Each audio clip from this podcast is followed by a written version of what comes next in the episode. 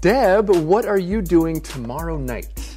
I don't have plans yet. Would you like to see a movie? What's playing now? What's playing? Let me check. Hmm. There's a new action film with The Rock. There's a new animation film from Disney.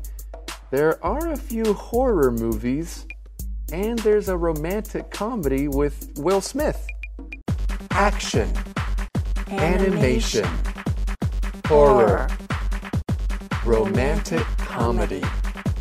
I don't like horror movies or action films. How about the romantic comedy? Sure. Let me check the movie times. There are screenings at 7:20 and 9 o'clock tomorrow night. Screening. How about 7:20?